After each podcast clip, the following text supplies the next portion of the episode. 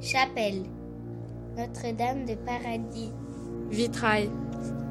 Les balades racontées. Saint-Antoine. Proposées par le service valorisation du patrimoine de la ville d'Enbon.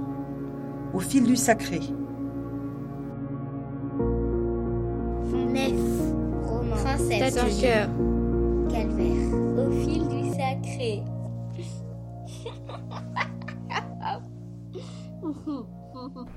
Nous nous retrouvons euh, cette fois-ci euh, un peu à l'extérieur d'Enbon. Nous sommes à, Saint-Gilles, euh, en direction de, lorsqu'on quitte le centre-ville, eh bien en direction de, Brandérion et de, et Languidic, et puis pour récupérer la, route vers, Rennes.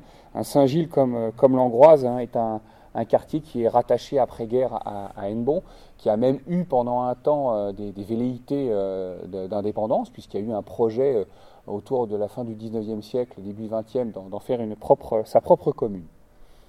Euh, L'église se trouve euh, au centre, au centre du, euh, de ce quartier. Elle a la chance de conserver encore autour d'elle l'enclos, l'enclos qui était celui du, du cimetière, hein, donc qui avait été réparé au début du, XXe siècle, hein, malgré le déplacement un petit peu plus eh de ce cimetière qui était autour de l'église dans un, dans un espace plus, euh, plus vaste à, l'extérieur du, euh, du hameau. Donc on retrouve ce, euh, cimetière avec notamment des restes de pierres tombales. hein. On a deux pierres tombales qui ont été dressées debout de part et d'autre du porche d'entrée, hein, sur lequel on peut lire encore les noms eh bien, de ceux qui étaient en- ensevelis.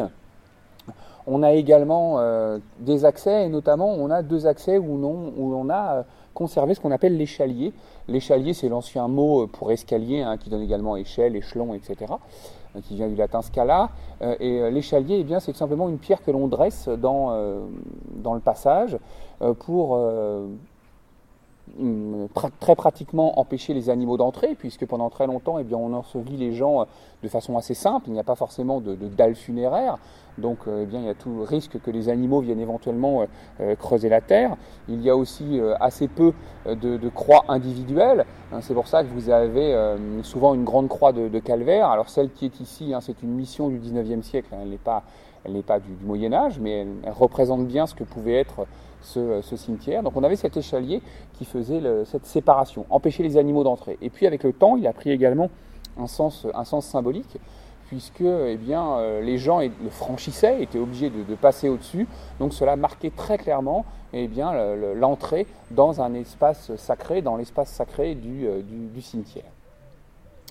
Donc l'église qui, s'offre à nous euh, est assez simple à lire. hein. On voit une, grande, une, grande, une grande nef avec euh, un bras, le- un bras euh, nord du, transept.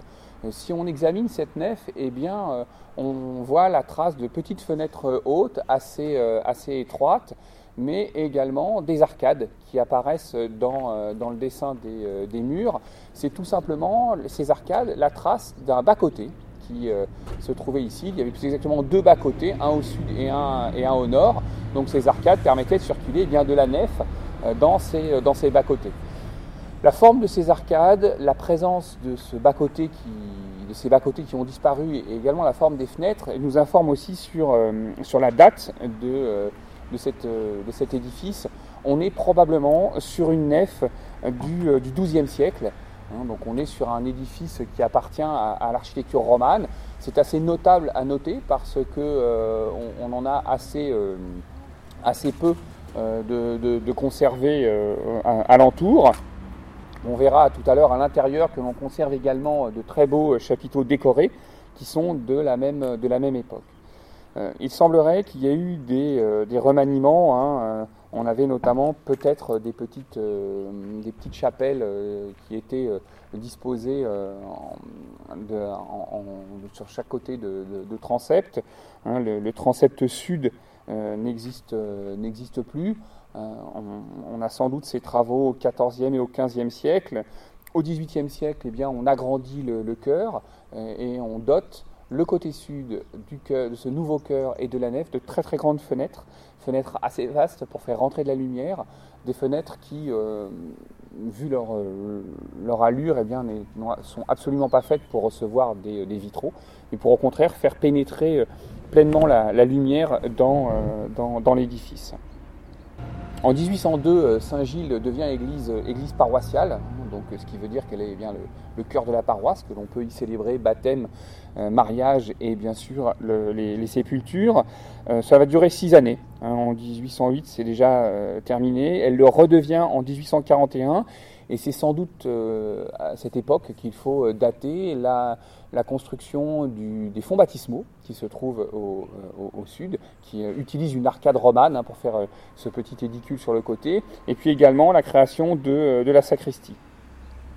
En 1893, il y a une autre grande campagne de travaux importante. Hein. on reconstruit les, murs du transept nord, hein, notamment par c'est M. Henri Durocher qui s'en occupe. La, couverture est refaite par un dénommé Pierre Fouillenne. Probablement, on va supprimer effectivement les, collatéraux et construire le petit porche sud qui est le porche, le porche actuel. Au XXe siècle, on a beaucoup aussi de, travaux, hein, réparation, intervention sur le clocher et sur la, couverture. On a euh, même chose euh, après-guerre. Et puis la, grande opération de, restauration des années de 1961 sous la direction de euh, René Millot, hein, l'architecte euh, d'Enbon, à qui on doit de, nombreuses maisons. Il va refaire les enduits extérieurs et intérieurs, on va reprendre des fermes de, charpente, on reprend le portail, la voûte en bois, les lambris du cœur et on refait euh, l'électricité. Donc on voit une intervention assez importante et assez conséquente sur cet édifice. Hein, le, bras sud a disparu, on conserve quelques traces archéologiques avec des éléments de, maçonnerie euh, sur l'autre côté, mais euh, globalement, l'édifice est repris. Donc on est sur un édifice hein, qui a cette euh, base romane du, XIIe siècle, des reprises et remaniements au, XVe siècle. Ensuite, eh bien, la grande période du XVIIIe où on va allonger ce, ce chœur, ouvrir les nouvelles fenêtres côté sud, et puis toute une série de travaux au XIXe siècle qui accompagnent le, développement, on va dire, du, bourg et de, la, situation de l'édifice qui devient un temps euh, église paroissiale. Euh, et puis, euh, on va avoir aussi des travaux de restauration importants au XXe siècle, notamment dans, dans, les années 60. Alors Saint-Gilles est bien, hein, ce n'est pas une chapelle, hein, c'est bien une, église, hein, de son ancien statut de, paroisse, comme l'atteste notamment eh bien, la présence du, du baptistère. Saint-Gilles est donc un, témoignage extrêmement important de, l'histoire de notre territoire, notamment avec cette, nef romane hein, qui fait remonter à, des périodes extrêmement anciennes. On a la chance à Hennebon d'avoir des traces aussi d'architecture romane à, Saint-Antoine et également euh, dans une chapelle privée, hein, qui est la chapelle de, Saint-Guntierne en, en Locoyarn. Hein. donc on, est euh, là sur euh, les éléments architecturaux les plus anciens de, l'histoire d'Enbo. A bientôt pour une nouvelle balade racontée au fil du sacré.